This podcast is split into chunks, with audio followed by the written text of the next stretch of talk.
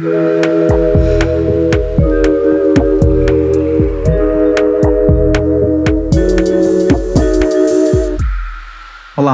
Estamos estreando hoje aqui o quadro Pílulas de Neurociência. Na última semana de cada mês, nós vamos esclarecer e dividir com a comunidade do Clube Sentimental alguns dos mistérios do cérebro. Eu sou o Thiago Ottavini, neurocientista. E eu sou Luísa Franco, psicóloga. Para ter seu lugar ao sol no clube, basta seguir a gente lá no Instagram, no arroba Clube Sentimental.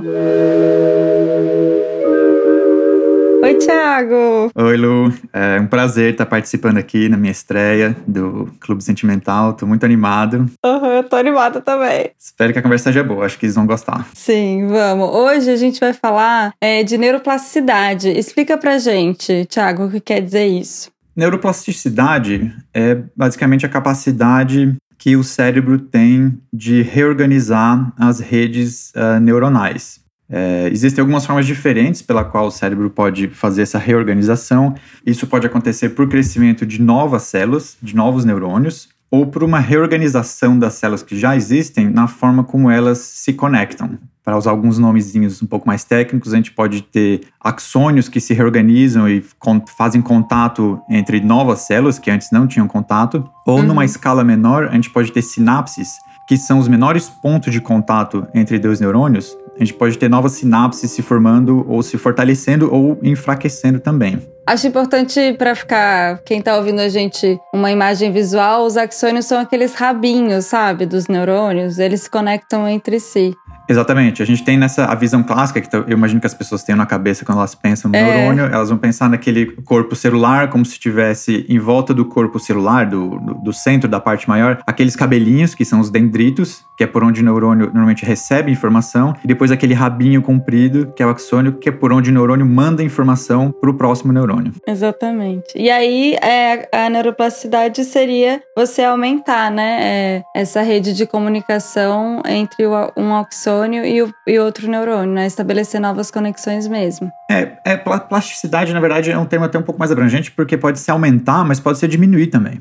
Às Sim. vezes a gente tem redes uh, neurais que não são mais úteis ou que a gente não usa mais, ou memórias que não são acessadas há muito tempo, e a gente vai ter um corte de dentro dessa rede. Isso também é plasticidade. O cérebro, a gente, a gente precisa é, perder a informação às vezes para poder aprender alguma coisa nova, ou, ou, a gente pode conversar sobre isso mais para frente, mas eu imagino que tem alguma coisa ver, é, ligada aí também com a perda de redes neurais para a gente conseguir superar traumas e coisas assim. É, eu acho interessante também dizer, uh, existe muitas vezes pessoas pensam em plasticidade no, no cérebro como sendo uma coisa boa. Ah, a plasticidade é boa porque permite é, a gente ter novas informações no cérebro, permite aprender coisa nova, dá mais flexibilidade para o cérebro. Mas a plasticidade em si, ela é só uma propriedade do cérebro, ela não é necessariamente boa nem ruim. Se a gente tivesse plasticidade demais, pode ser difícil aprender alguma coisa. Se tiver plasticidade de menos, também. É, uma comparação que eu gosto de fazer quando eu, eu falo de, de plasticidade é a gente pensar no quão é, moldável, se existe essa palavra, o quanto a gente consegue modelar algum material. Se você pegar uma, uma pedra, por exemplo, uma rocha muito dura,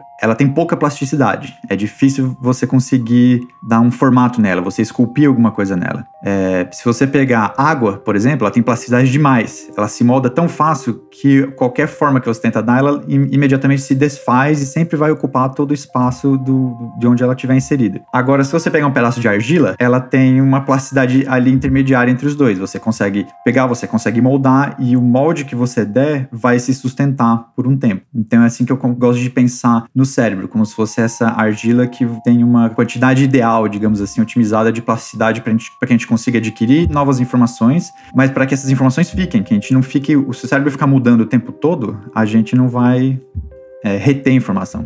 Que existe isso, né? Como o Thiago falou, e que a plasticidade é, excessiva também não é necessariamente uma coisa boa. É basicamente isso que você está querendo falar. É, porque quando uma nova rede neural é formada para colocar alguma informação no cérebro, ela tem que ser mantida. Ela não pode imedi imediatamente se alterar. Se ela se altera imediatamente, você vai perder inform aquela informação e não vai formar a memória. Uhum.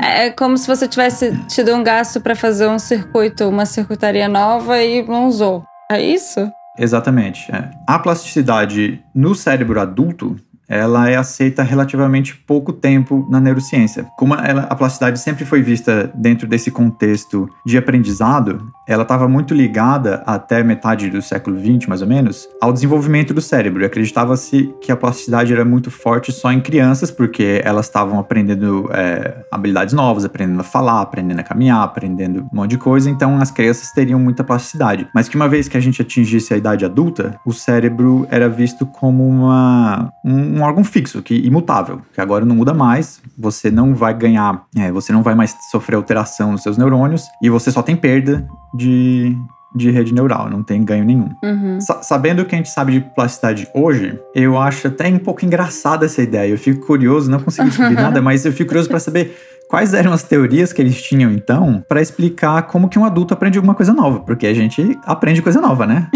Verdade. É, O tempo todo, né? Até morrer a gente vai estar aprendendo. Exatamente. Então eu fiquei curioso para saber, não, não consegui ainda é, achar alguma coisa, mas como que eles tentavam explicar então o, o, o aprendizado antes de, de, aceitar a plasticidade no cérebro adulto? Potencializou muito o que a gente conhece sobre, sobre o cérebro nos últimos 20, 30 anos, muito com o avanço da tecnologia, né? Pra gente entender, conseguir ter. É, é, exames de neuroimagem. E aí acho que realmente muita coisa mudou. Porque antigamente acho que o cérebro. Ele ainda é um mistério, né, Thiago? Mas imagina antigamente. É, ainda é um mistério. Eu não quero nem entrar muito nisso, mas é, tem, tem gente que diz que é comparável é, em termos de o quão pouco a gente sabe. Neurociência uhum. é comparável com, tipo, astronomia, assim. Tem uma vastidão imensa do, do uhum. que a gente não entende. E a gente, o que a gente entende é quando a gente é muito curioso até essa sua questão, porque quando vem um novo conhecimento sobre, sobre o funcionamento, acho que sempre tem uma impressão de, nossa, mas como não pensei nisso? Ou, nossa, descobriu. Parece que é uma coisa simples, né? Mas não é. é e, depois, e aí... depois, é. É, depois do fato é fácil, né? De, pensar, de achar que a ideia dos outros era absurda depois que a gente já descobriu com a tecnologia então... nova, como que as coisas funcionam. exatamente, exatamente. Bom, mas a gente pode falar dos períodos críticos, onde tem uma alta plasticidade, porque realmente claro. na criança tem mais, né? Vai ter esse boom, né, do desenvolvimento. Os adultos vão continuar tendo, os idosos também. Mas, de fato, existe algumas janelas de desenvolvimento. Fala um pouquinho pra gente sobre isso. Exato. Por isso que, na verdade, não é tão absurda assim essa ideia de pensar no começo que eles achavam que só as crianças é que tinham é, neuroplasticidade ou só os o, né, durante o desenvolvimento. Porque de fato uma criança ela tem muito mais capacidade, é, o cérebro dela é muito mais flexível para aprender coisas novas. É, e ela precisa disso, né? A criança está tá se desenvolvendo, ela precisa aprender, como a gente mencionou, precisa aprender a falar, precisa aprender a andar, precisa aprender a ter controle motor, precisa aprender a sentir, precisa aprender um monte de coisa e para isso precisa ter plasticidade no cérebro. Um exemplo muito clássico, e eu vou falar aqui um pouquinho do sistema visual, talvez porque essa é a minha especialidade, esse vai ser o meu viés aqui de vez em quando. no sistema visual existe um, um, um exemplo clássico de plasticidade neural que só acontece durante o período crítico e depois essa plasticidade de fato acaba, que é nas colunas de dominância ocular. Então, o que, que, é isso? Na área visual primária do cérebro, a primeira área visual do nosso córtex que recebe informação visual, hum. existem agrupamentos de neurônios que vão responder a estímulo visual ou do olho esquerdo ou do olho direito. E esses agrupamentos eles estão bem separados no cérebro. E são esses agrupamentos que a gente chama de colunas. Então, são as colunas de dominância ocular, porque o olho domina o olho esquerdo domina algumas colunas, o olho direito domina outras colunas. E essas colunas são formadas é, na infância, hum. no desenvolvimento do sistema visual. Para isso, a gente precisa ter a, a visão dos dois olhos alinhadas. E aí, aos poucos, cada olho vai meio que dominando um, um agrupamento de neurônio ou outro. Para a pessoa que nasce ou que tem estrabismo na infância, isso é um problema, porque como a imagem dos dois olhos não está alinhada, a imagem dos dois olhos não, não é compatível, não se encaixa bem, o cérebro tende a meio que ignorar a imagem que vem de um dos olhos e focar só na, na imagem do outro olho, para a pessoa conseguir enxergar, porque senão a imagem fica distorcida. Uhum. Nesse processo, o que vai acontecendo é que um olho, o olho que está sendo, digamos assim, preferido pelo cérebro para percepção visual, começa a dominar todas as colunas de dominância ocular. Então, ou o olho esquerdo ou o olho direito começa a tomar conta completamente. A solução é fazer cirurgia de correção do, do estrabismo para alinhar os olhos normalmente, se eu me lembro bem, é, tem que ser feita até os 7 anos de idade. Se não for feita até os 7 anos de idade, a pessoa corre o risco de perder a visão em um dos olhos. E aí, muitas vezes, a cirurgia é feita, depois ainda assim, mas ela vai ser mais é, cosmética, mais por uma questão de, de aparência. Mas a, uhum. a esse ponto a pessoa perdeu completamente ou tem uma visão muito ruim em um dos olhos. É, ela perde uma das visões porque ela não está usando o globo ocular? Mas aí o, o, o, olho também fica atrofiado, digamos assim? Não, o olho não fica atrofiado. O olho, o olho tá perfeito, ah. ele, tá, ele tá funcionando perfeitamente, a retina tá funcionando, o olho tá captando informação visual. Essa informação, só que essa informação chega no cérebro e o cérebro não consegue encaixar essa informação com a do hum. outro olho. Digamos assim, para a coisa não ficar muito confusa, para a pessoa conseguir ter algum tipo de percepção visual coerente, o cérebro meio que tem um, ele tem um mecanismo, né? Eu tô aqui personificando um pouco o cérebro escolhendo, tomando decisão, mas tem algum, ali algum mecanismo onde o cérebro meio que toma essa decisão de ignorar a informação de um olho, porque para a imagem não ficar muito confusa. E aí esse olho que está sendo ignorado ou que não está sendo usado, ele, digamos, perde espaço no córtex. Aí depois, quando a gente procura essas colunas de dominância ocular na pessoa, a gente não encontra, porque é como um dos olhos dominou completamente. Ai, que maravilhoso, porque isso é bem um exemplo prático dessa ideia de circuitos, né, que, que, uh, que vão se estabelecendo através da plasticidade. Exatamente. É, existe uma, uma máxima na neurociência que é de que neurônios que disparam juntos se conectam juntos. Eu vou falar em inglês porque a minha tradução talvez não foi tão boa. A, a frase em inglês é uh, cells that fire together wire together. Que uhum. são, é isso, os neurônios que estão disparando juntos vão, vão tender a se, se manter conectados. E esses se manter conectados vem por meio da plasticidade. E novas conexões podem se formar, mas existem esses casos, como a gente falou agora, onde você uhum. tem um uhum. período crítico de desenvolvimento e a plasticidade só existe naquele período. Depois o cérebro não vai conseguir arrumar aquilo. Ah, então assim, uma pessoa está, estrábica que está é, usando só é, o olho direito, por exemplo, né, o predominante ali, ele é, não, não estabelece nenhum circuito é, a partir da visão do olho esquerdo. Depois disso, nunca mais vai se estabelecer um. Não há possibilidade de estabelecer um novo circuito com as duas imagens. Exato. Para simplificar as coisas, a gente pode falar que sim. Eu vi alguma coisa, parece que existem algumas terapias que estão sendo tentadas, testadas é, em pessoas adultas que tiveram esse problema, que perderam, meio que perderam a visão de um olho. Uhum. Mas hoje a recomendação é sim que você tem que fazer a cirurgia de correção até os 7 anos de idade porque senão uhum. você vai perder a visão um, do olho que está sendo ignorado.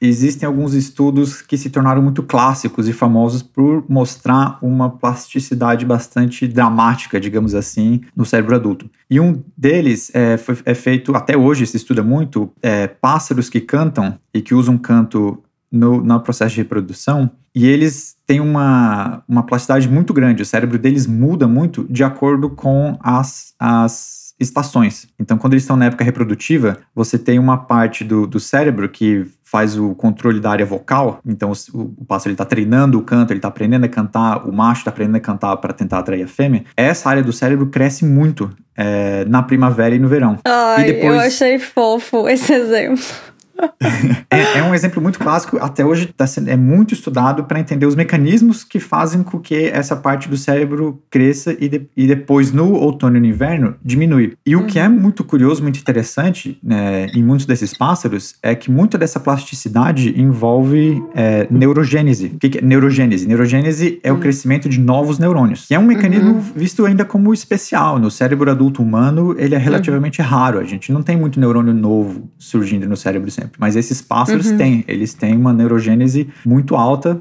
de acordo com as estações do ano. Ai, que legal. Adorei. E, mas você acha que tem a ver com o clima mesmo? É, de ser estações mais frias, eles estarem mais reclusos? Ou tem a ver com, com a reprodução? Pelo que eu andei lendo, essa é a discussão que ainda está bastante aberta, assim. Qual é o mecanismo que leva o cérebro deles, o, qual o mecanismo que desengatilha, digamos assim, essa neurogênese e esse crescimento dessas áreas no cérebro. Tem gente uhum. tentando é, correlacionar isso com certos hormônios que, que o animal vai desenvolver que, e aí os hormônios vêm de acordo com a estação, e aí tem gente tentando correlacionar esses hormônios, ou diretamente é, esse, essas mudanças no cérebro, com a duração do dia, com uhum. a temperatura, com uhum. a alimentação dele, porque em determinadas épocas do ano ele vai achar mais alimento, em outras épocas ele vai achar outro alimento, ou tipos diferentes de alimento. Essa é uma discussão que ainda está bem aberta. Qual é o mecanismo que permite uhum. e que leva o cérebro desses pássaros a mudar tanto entre uma estação e outra. É legal isso, porque eu fiquei pensando mais na questão da luz, sabe? Do sol, do calor. Como isso afeta também o nosso humor, ou talvez tenha uma correlação, mas eu só tô aqui questionando, tá, gente?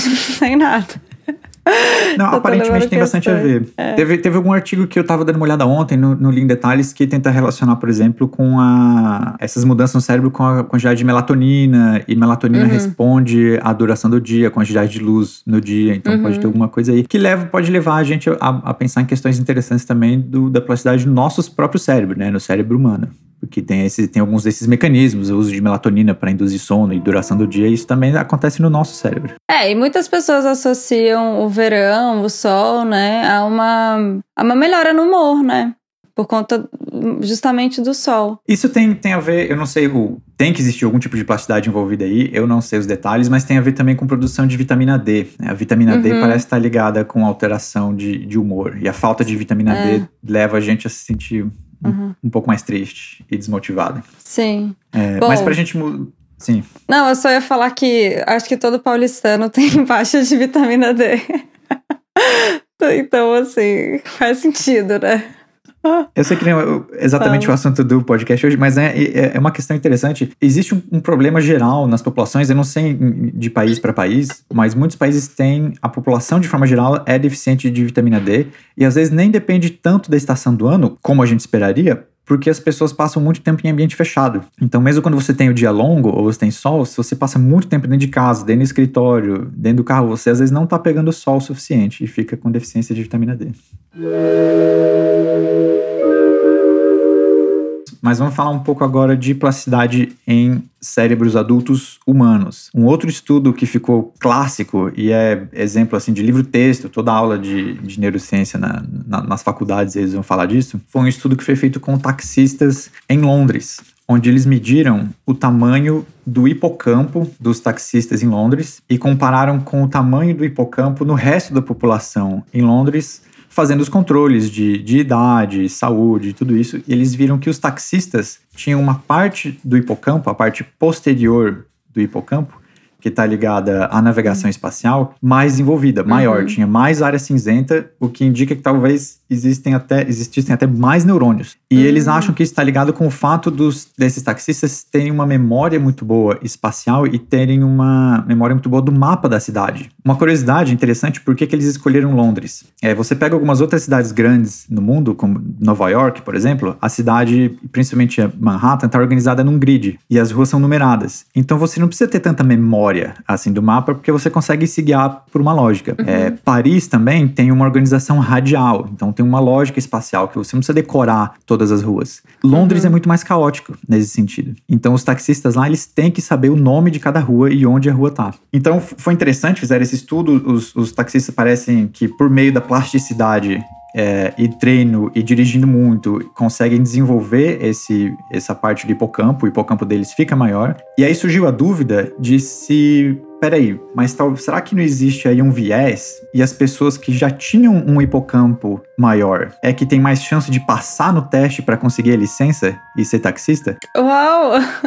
foi feito um experimento para testar isso, para ver o que estava acontecendo. E o experimento foi feito, eles pegaram vários candidatos, não lembro quantas pessoas eram, umas 40, alguma coisa assim. Pegaram vários candidatos, pessoas estavam que iam começar a treinar, estudar para tentar tirar a licença de taxista e fizeram estudos de imaginamento, de ressonância magnética para medir o hipocampo dessas pessoas e aí continuaram acompanhando eles ao longo dos anos, é, conforme estavam estudando e fazendo a prova e tentando tirar a licença. E aí mais tarde eles fizeram dois grupos. Pegaram o grupo que passou no teste e adquiriu a licença, eles estavam dirigindo o táxi já por uns anos, e as pessoas que não tinham passado no teste. Quando eles olham antes do teste e do treino do estudo, no começo do experimento, as pessoas tinham o, o hipocampo e principalmente essa parte posterior mais ou menos do mesmo tamanho, não tinha muita variação. Anos depois, uhum. quando eles separam os dois grupos, de quem conseguiu licença e quem não conseguiu, aqueles que conseguiram uhum. a licença estavam com o hipocampo maior. Então não era um viés de escolha. Não é que as pessoas que tinham hipocampo maior tinham mais chances de, de, se tornar taxista. É que os taxistas, por meio do estudo e principalmente do trabalho como taxista dirigindo pela cidade, o hipocampo deles de fato estava crescendo, crescendo em matéria cinzenta, o que indica um, uma neurogênese, um aumento de quantidade de células no cérebro. Isso até hum. algumas décadas atrás era quase um pecado você falar numa coisa dessa, de crescimento, de você ter mais neurônio no cérebro. As pessoas achavam que o humano adulto só perde neurônio, não ganha. Mas Sim. não é verdade. Ah, mas então é isso. O que você está querendo dizer é que é, com a prática, né, com o uso dessa função de memória espacial, há esse aumento dessa massa cinzenta. Não é um pré-requisito, né? Não é uma coisa que você nasceu com. É uma coisa que você acabou desenvolvendo na prática de ser taxista. Exatamente. Não é uma é. premissa, é... né? É uma coisa que vai acontecer a partir da utilização dessa, dessa função de memória espacial. Né? Exatamente. E aí, aí é que a gente pode fazer esse paralelo. Assim como o, o passarinho que está treinando o canto e ele treina, treina tanto para conseguir fazer o, um, o melhor canto possível para atrair a fêmea, aquela parte do cérebro dele vai ficar maior. A pessoa que está tá aprendendo o mapa da cidade, dirigindo muito táxi por muitos anos, também tem uma parte do cérebro dela que vai crescer, se envolver mais, a conectividade ficar maior, as conexões uhum. entre os neurônios, que é para ele ter essa habilidade. Ai, mas sabe que eu vou agora, a feminista, eu vou agora falar um negócio que isso é, bate em mim às vezes com alguns pesquisadores que dizem que homens é, que o cérebro de homens e mulheres são diferentes justamente porque homens têm mais essa noção de, é, de espaço. E a gente sabe que recentemente é, disse que não, né? E pelo que você está falando, se um, se um menino ele é estimulado quando criança, né? Com brincadeiras, é, tipo. Ah, brincadeiras que, que tem a ver com espaço e lógica, e meninas não, ele é claro que vai se ter essa alteração de massa cinzenta, mas é muito pela prática. Não porque ele nasceu assim. Exato. Eu posso Bom, falar eu... isso? Posso fazer esse questionamento? Claro, é, não, eu acho que isso faz muito sentido. É, primeiro eu quero dizer algumas coisas. Tipo assim, eu desconheço qualquer estudo que demonstre de forma metodológica, científica, real, que de fato homens têm uma noção espacial melhor do que mulheres ou alguma coisa assim. Talvez exista, eu não conheço. Tenho a impressão que isso é mais um, um mito do que algum estudo objetivo feito. Se tiver, eu alguém pode. Também pode mandar uhum. aí o, a referência pra gente. Ah, mas eu também, a gente também vai analisar esse estudo também, né? Será que essa pessoa que tá, tá levando isso em consideração que você acabou de falar, do, por exemplo, desse estudo de Londres, sabe? Porque assim como você falou, é, ainda que a gente encontre alguma diferença, não quer dizer que essa diferença é biologicamente inata. Uhum. Então você tem que ver qual é o aspecto cultural, sociológico que pode levar essa diferença a se desenvolver. Se você estimula um grupo mais a fazer uma certa atividade, é claro que mais tarde você vai encontrar uma diferença no cérebro desse grupo, mas não é porque ele é uma coisa inata da biologia é, uhum. daquele grupo, é porque ele foi mais estimulado a fazer aquilo. Exato, é. perfeito. Era isso que eu queria ouvir, Thiago. Exatamente. Ouviram? Ouviram? Isso, pra gente fazer um pouco um parênteses, isso é muito importante de forma geral na, na neurociência e na biologia de forma geral. Quando a gente encontra uma diferença entre dois grupos assim, a gente não a gente tem que tomar muito cuidado para não cair nessa armadilha de assumir que é uma coisa inata da biologia daquele grupo, seja é, homem mulher ou um pássaro macho, pássaro fêmea. A gente, tem, a gente tem que fazer muitos experimentos muito controlados para estabelecer o que é que causa aquela diferença. Não dá para pular e dizer, ah, homem e mulher é diferente. É, porque você encontrou uma diferença no cérebro. Sim. Né? Até porque a gente é tratado atualmente ainda de uma maneira muito distinta, né? Então, isso vai impactar, de fato, a nossa neuroplasticidade ou, ou o que vai ser estimulado ou não no nosso cérebro. E, é. Isso faz toda a diferença. Exato. Ainda assim, eu vou repetir o que eu, o que eu falei antes, ainda assim, eu tenho a impressão que existe muito mais é, muitos mais, muito mais mitos no senso comum de que existem diferenças na mente ou no cérebro entre homem e mulher do que de fato estudos científicos demonstrando isso. E palmas pro Thiago agora. Muito bom. Por isso que ele tá aqui no clube, gente.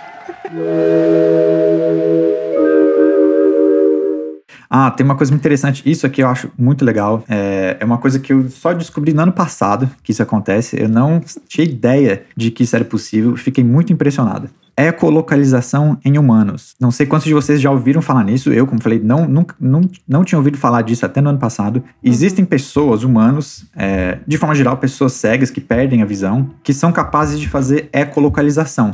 Hum. Tipo um morcego mesmo. A pessoa consegue, por meio de um som que ela emite pela boca, que eles chamam de clique, é um som mais ou menos assim. A pessoa vai emitindo esse som e dependendo de como ela ouve o som, ela tem uma ideia do ambiente onde ela tá. E ela consegue começar a mapear os objetos que ela tem em volta dela.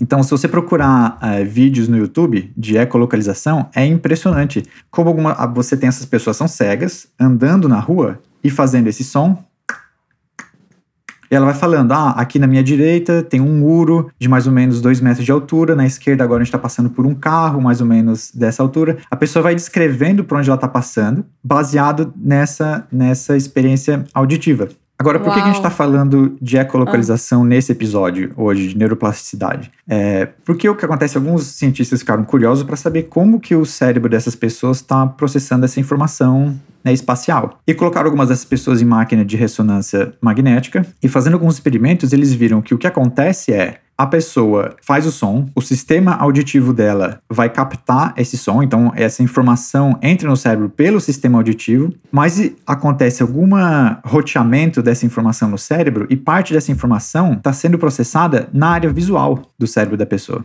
Então você tem pessoas que são hum. completamente cegas, que estão processando essa informação espacial que entrou no cérebro de, pelo meio auditivo, a informação sendo uhum. processada na área visual. É uhum. quase como se a pessoa estivesse montando, na percepção dela, um mapa quase, quase visual, só que baseado em som. Isso tem a ver com aquelas pessoas que. Agora eu vou para outro lugar, tá, Thiago?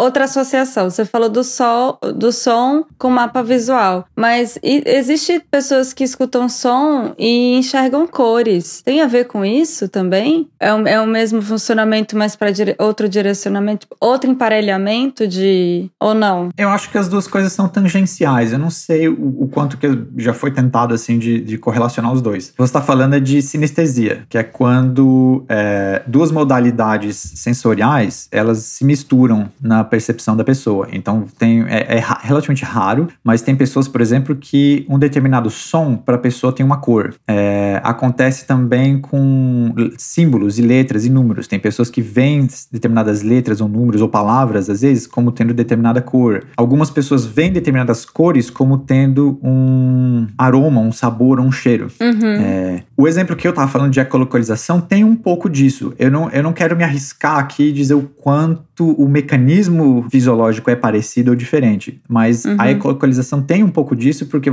a pessoa está pegando informação sonora auditiva para construir uma experiência espacial que aparentemente a maioria das pessoas seria feito por meio da visão. Mas como a pessoa perdeu a visão, uhum. é como se a área é, visual do cérebro dela estivesse sendo reutilizada, está sendo utilizada para alguma outra coisa, para a área auditiva. E a hipótese aí, que ainda precisa ser testada, tem, tem gente estudando isso, é hum. de que isso é facilitado no cérebro, depois que a pessoa perde a visão, é facilitado no cérebro esse mecanismo da área visual passar a processar informação que foi adquirida pelo sistema auditivo, que às vezes antes não acontecia, mas depois que a pessoa perdeu a visão, a área visual fica, digamos assim, ociosa, e aí começa a procurar alguma outra coisa para fazer, alguma outra, é, é, algum outro estímulo para processar, e aí começa a processar esse estímulo auditivo construindo uma experiência espacial. Uhum. Eu vi vídeo já também de gente que aprende equalização e consegue é, jogar, jogar basquete, por exemplo, começa, consegue jogar uma bola dentro da, de basquete dentro da cesta, eles conseguem fazer coisas bem impressionantes. Ai, muito legal. Eu vou, eu vou acabar aqui e vou dar esse. Eu vou jogar no YouTube, fiquei muito curiosa. Dá uma olhada. Eu fiquei muito impressionado. Para mim, quando eu descobri isso ano passado, eu pensei, como que eu não sabia que isso existia? Isso é, é uhum. incrível. Mas acho que é interessante a gente pontuar aqui que, pelo que você tá falando, essa eco, só é possível é, com pessoas que ficaram cegas e antes tinham uma. uma é, não que nasceram. Não, é, é para pessoas que nasceram também. Pessoas que, que nasceram, nasceram, também? Também, também conseguem treinar em ecolocalização e até pessoas que têm a visão. Pessoas que enxergam, eu e você, se uhum. a gente treinar, a gente consegue adquirir um pouquinho desse, dessa capacidade de ecolocalização. Claro que quanto mais você treinar, melhor você fica. É, tem, eu acho que Sim. tem um, um TED Talk com esse Daniel Kish que ele sugere para a plateia fazer um experimento de fechar o olho hum. e começar a fazer esses cliques. E aí você pega um objeto, um caderno, uma coisa assim na sua frente e devagarinho hum. vai colocando na sua frente enquanto você está fazendo o clique. Você percebe uma mudança na diferença do som. Então é uma questão de treino. O pessoal pode tentar aí quando acabar de ouvir. É, então, gente, pessoal que tá ouvindo a gente, coloca nos comentários do episódio quem tentou fazer eco localização depois de escutar o podcast. Eu quero saber.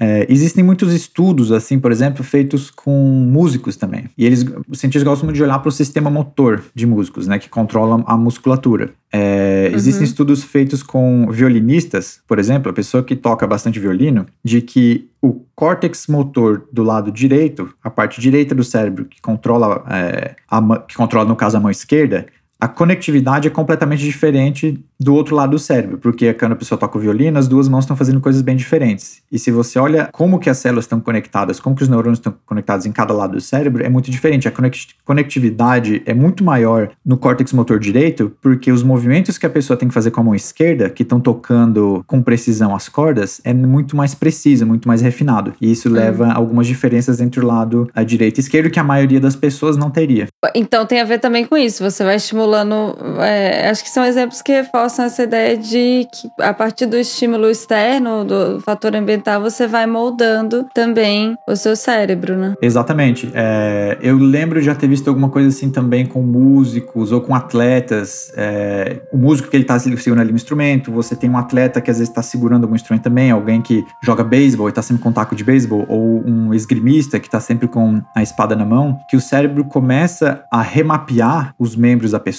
as mãos, os dedos, e começa meio que a criar quase que uma representação daquele instrumento quase como se a pessoa, se uma pessoa que luta esgrima, por exemplo, começa a criar uma representação da espada no cérebro dela. Hum. Porque ela fica tão acostumada a responder a estímulos naquele objeto que ela está segurando que é quase como se se tornasse uma extensão do corpo dela pro cérebro da pessoa. Ai, que demais. Você tá falando isso? E eu tenho uma amiga que ela anda de bicicleta e eu tenho a impressão que a bicicleta faz. que ela e a bicicleta são a mesma coisa, assim, sabe? Porque é muito habilidosa. E algumas pessoas acho que descrevem isso, assim, de estarem ou andando de bicicleta, ou esse, esse, exemplo que você falou da esgrima, ou quem anda de skate, não sei, ou quem surfa, eu imagino também, que parece que vira uma coisa só, né? Sim, exatamente. Você, ela começa, ela provavelmente, ela tem uma sensibilidade maior do que eu ou você a pequenas. Uhum é, vibrações, alterações ou mudança de aceleração em partes da bicicleta. Que ela tá uhum. sentindo, claro, com o corpo dela, né? A bicicleta não tá conectada no cérebro dela. Sim. Só que esse aumento de sensibilidade que ela tem, às vezes, nas mãos, ou de mudança de centro de gravidade que ela sente no corpo, com mais sensibilidade do que eu e você, a gente pode ser vista uhum. como uma quase que uma representação virtual da bicicleta uhum. no cérebro dela. Então, é isso que a, que a, pessoa descreve, que é como se ela e a bicicleta fosse uma coisa só. Uhum. É, é, ah. mais ou menos isso que o cérebro dela tá tentando fazer. Tá tentando. É mais ou menos assim que o cérebro dela vê o corpo dela. Uhum. Ai, gente, tá vendo? É muito bom falar sobre esses temas. Vocês estão ouvindo e fazendo umas conexões aí na cabeça? Porque é isso que eu sinto quando eu estudo neurociência, que, sabe, fez sentido alguma coisa. É, espero que a gente esteja conseguindo trabalhar com a plasticidade dos pois nossos é. Uhum. com certeza.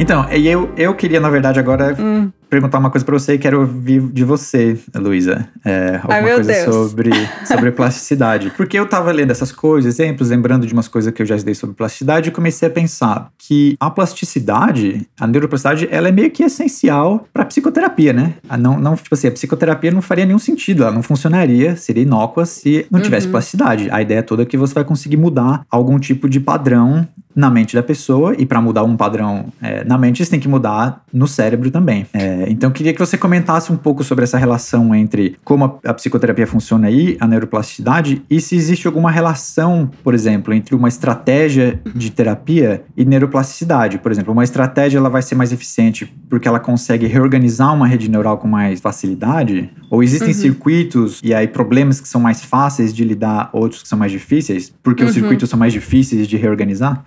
É, são duas perguntas. Eu vou primeiro é, responder a primeira, que é sobre como é, se existe neuroplasticidade na psicoterapia, né? A resposta é que sim, e que já é comprovado mesmo que a psicoterapia é uma das formas de estabelecer neuroplasticidade.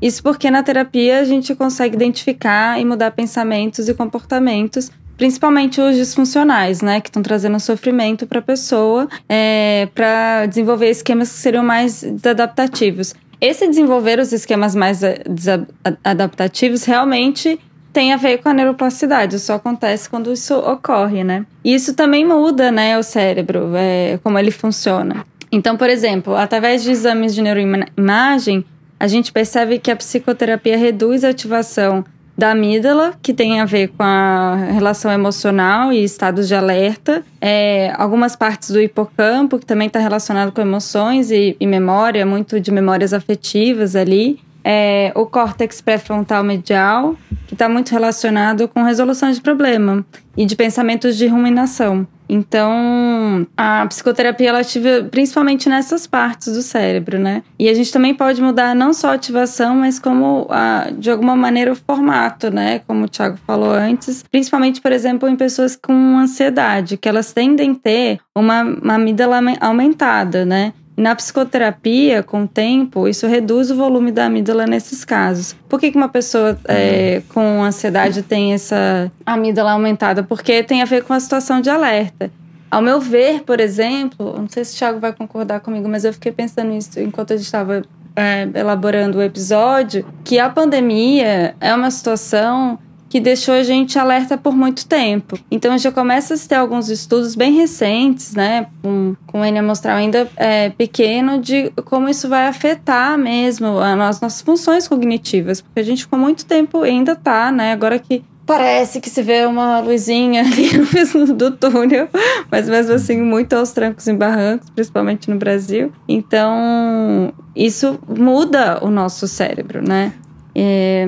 Eu só, só, queria fazer um comentário ligando isso ao que eu falei no começo do episódio, de que plasticidade não é uma coisa nem boa nem ruim, é só uma propriedade do cérebro, né? Uhum. Eu, eu, dei muitos exemplos aqui de habilidades que a gente adquire, coisas interessantes que aprende, mas a gente também adquire trauma. Exatamente. E, e ele vem por meio da plasticidade. A plasticidade é que possibilita a gente adquirir um, um trauma. Exatamente. E aí, pensando na o que seria mais fácil, mais difícil, primeiro que eu acho que é importante é, ressaltar que as psicoterapias, né, as, as teorias que a gente chama de terceira onda, elas são mais efetivas nisso, assim, né? De, de olhar para os pensamentos, para as emoções e tentar fazer é, esses, esse, essa adaptação para é, pensamentos mais adaptativos e comportamentos também.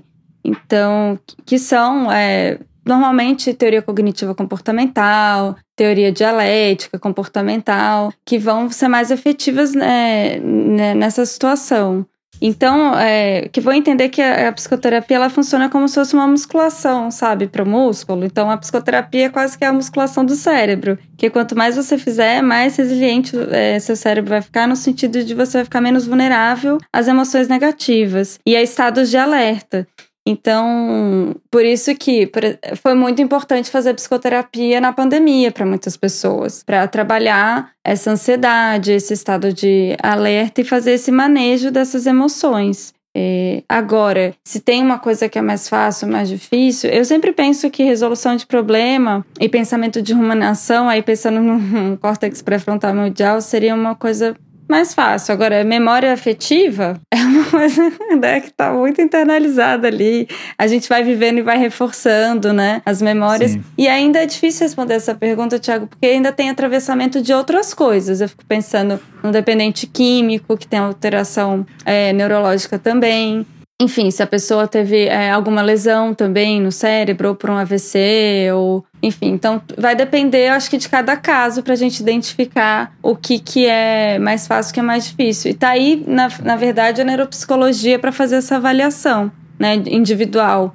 Porque cada pessoa, de acordo com a vivência, até porque a gente já falou, se a pessoa é, é, é musicista, se a pessoa, é, enfim, é, desenvolveu o cérebro para uma noção espacial, para atividade física. Então, acho que a partir da avaliação neuropsicológica que a gente consegue ver individualmente quais são as potencialidades e o que precisa, é, de repente, ser focado num processo de reabilitação. Então, eu não sei se eu consigo te responder se existe, entende? Uma coisa que seria mais fácil de organizar. Assim, era mais ou menos isso que eu imaginava que você ia falar. E, e como você disse, eu estava imaginando que, é, a, às vezes, resolver alguns problemas mais.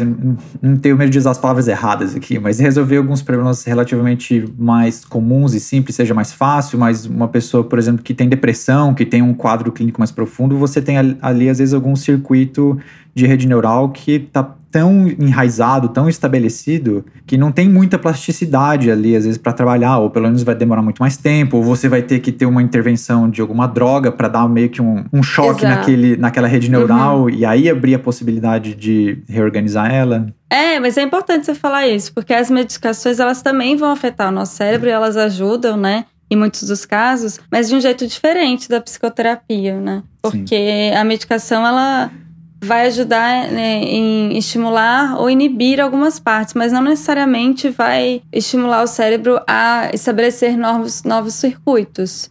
É, é.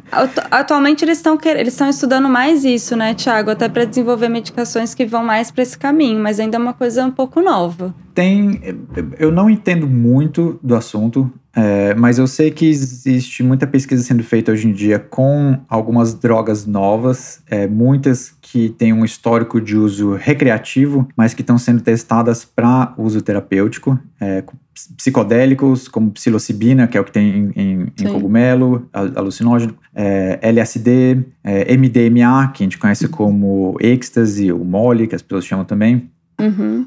E algumas dessas drogas estão sendo testadas dentro de um contexto de psicoterapia, no sentido que eu digo assim, a pessoa toma a droga, e enquanto a droga tá, ela tá sob efeito da droga, ela faz uma sessão de, de terapia, uhum. por exemplo. Eu sei que com MDMA isso tem sido testado para tratar estresse pós-traumático. E eu uhum. tenho a impressão que uma das teorias de como essas coisas funcionariam é de que enquanto a pessoa está sob o efeito da droga, você tem ali uma janela de plasticidade uhum. maior no uhum. cérebro.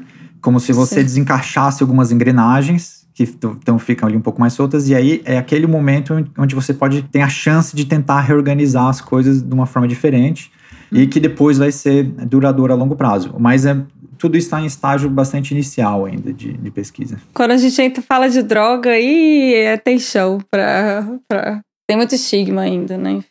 Mas eu achei interessante o que você falou, só queria comentar que eu, assim, vindo de uma. Um, da área da neurociência, eu confesso que eu sabia sei muito pouco, não sabia praticamente nada, não tinha ideia de que já existe já é tão bem estabelecida essa relação entre psicoterapia e mudanças específicas em áreas específicas do cérebro, de você conseguir fazer essa, esse tipo de relação. Ah, a pessoa fez terapia assim por tanto tempo, não sei o que, você mede uhum. uma parte do cérebro, uma área do cérebro antes, mede depois de novo e encontra diferença. É, tem, já tem. Porque é isso, é, terapia, é, é, quem faz terapia, eu parto desse pressuposto. Toda pessoa que senta na minha frente, ela quer uma mudança. Isso a gente tá falando de mudança e a gente tá falando de neuroplasticidade também. Mas é claro que ela tem que conseguir colocar em prática, né? E por isso que eu falo dessas, dessas terapias de terceira onda, que focam muito no pensamento, no comportamento. E claro que a gente vai focar no trauma também, nas emoções, mas é mais para uma mudança, não é para ficar ruminando o trauma, é para sair dessa ruminação. Exato, é. Exato. Bom, é isso, gente. Nossa, muitas informações. Eu amei a nossa primeira pílula. Espero que vocês tenham gostado. O que, que você achou, Thiago? Eu adorei, gostei. Achei que é uma, uma pílula grande. Tomara que não seja difícil de engolir. não, gente. Olha, escuta um pouquinho é, assimila, depois volta. Qualquer coisa, se você ficou com alguma dúvida, manda, um, manda pergunta pra gente pro DM lá no arroba Clube Sentimental no Instagram. É, a gente está aqui para, enfim, levantar questões e fazer conexões. Muito feliz com a chegada do Thiago no clube. E hum, quero comentários no Instagram sobre a ecolocalização, porque isso para mim foi o que me deixou mais, uau, impressionada aqui do nosso papo. Vou, vou, realmente colocar no YouTube. Muito obrigada, Thiago. Obrigado você, Lisa. Fiquei muito feliz de, de participar, tô muito, muito animado. É... E não sei, acho que eu gostei disso, viu? De, de gravar, assim, podcast, de conversar. Acho que, acho que vai dar certo. Acho que eu vou gostar de continuar fazendo bastante. Ai, que bom. Então tá, um beijo. Tchau, tchau. Beijo. Tchau. Até mais. Esse episódio é uma produção do Clube Sentimental. Segue a gente lá no Instagram, arroba Clube Sentimental. É, nossa nova ilustradora é a Beatriz, do arroba Atento e Forte. A produção de áudio e a edição é feita pelo Aloísio, do arroba Som do Cosmo. É isso, até o próximo episódio. Tchau, tchau!